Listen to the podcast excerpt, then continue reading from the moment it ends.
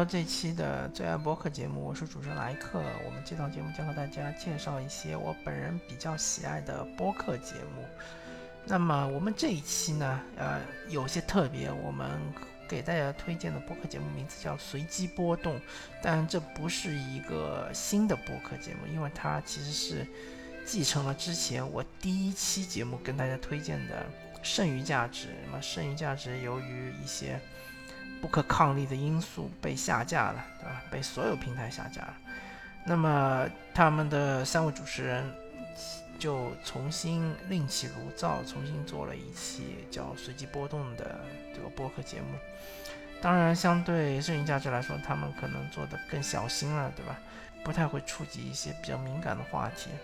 但是不管怎么说，《随机波动》这一档节目。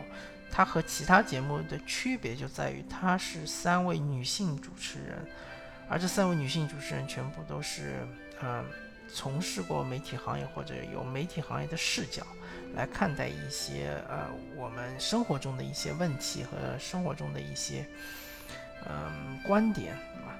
他们其实是呃有非常强的女性视角，而不是说在大多数我。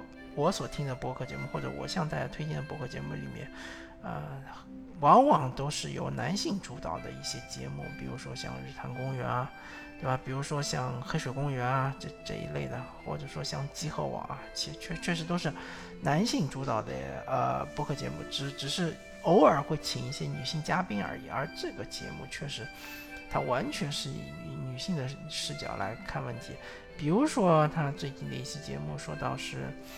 嗯，男性对于女性的一些歧视，他其实，呃，讲到的是说，嗯，当一个女性在向男性啊阐述她对于比如说政治啊，或者是嗯一些比比较男性化的话题的一些观点的时候，男性就会打断她，就会认为她说的这个观点不重要，是吧？啊，这期节目名字叫“爱说教的不只是男人，而是所有的权力上位者”啊。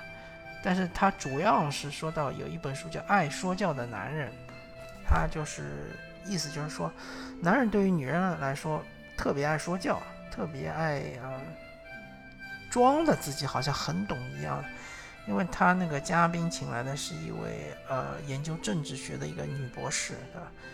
他曾经遇到过一件事情，就是他在一个食堂吃饭，然后有一位男性向他，白人男性向他搭讪，然后这男性就问他：“你研究的是什么项目，什么方向？”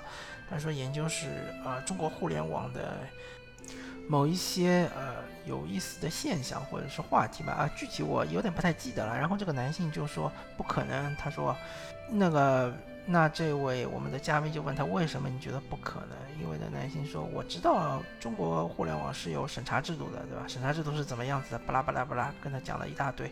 但是其实这位男性知道我们的这位嘉宾他是一个啊政治学或者说是研究互联网这一块的一个专家，他是一个博士，对吧？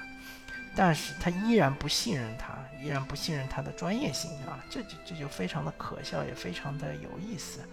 当然，这期节目还呃聊到了这个相互性，就是说不但是男性喜欢说教，女性也喜欢说教，是吧？呃，所以就是说，呃，作为一个男性，其实曾往往都会有一种男性思维，对吧？这是一个嗯。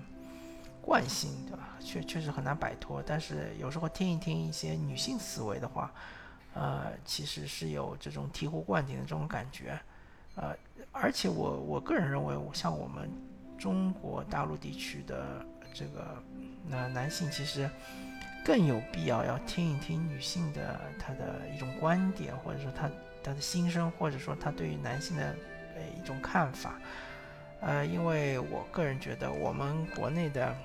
嗯，男女平等，呃，从某些方面来说是做的挺好的，比如说呃，男女的同工同酬啊，或者说，呃，男女的都去上班，对吧？啊，都是成为上班族，而不是像美国或者日本非常典型的就是女性都是在家里做家庭主妇，而男性是往往是上班的，对吧？这一点来说，中国是做的不错的，但是啊，从其他方面来说，真的男女平等还是任重而道远，是吧？从观点啊、观念啊，我们看，很典型的就是，呃，很多这种电视剧里面，吧？女人都是红颜祸水，啊，呃，什么这种呃功绩啊，或者说是歌颂的都是男性，都是这个皇帝，对吧？啊，女性就只会在后宫宫斗，只会拖皇帝的后腿，只会拖整个帝国的后腿，对吧？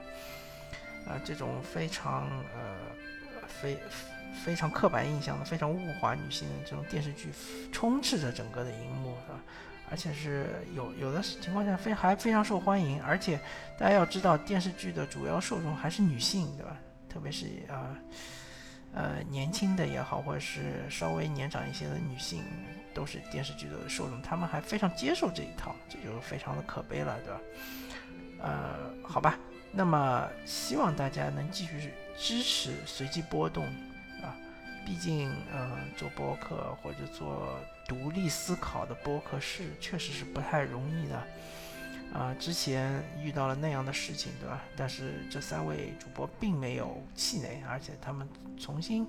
啊，振作起来，重新建立了另外一档节目，啊，感谢大家收听这一期的呃最爱播客节目。我们这期推荐的是随机波动，随就是随便的随，机就是机器的机，波就是三点水一个皮波纹的波，动就是动物的动，随机波动。啊，当当然呃，我在这里要补充一句，就是随机波动它订阅起来可能会有点困难啊，所以。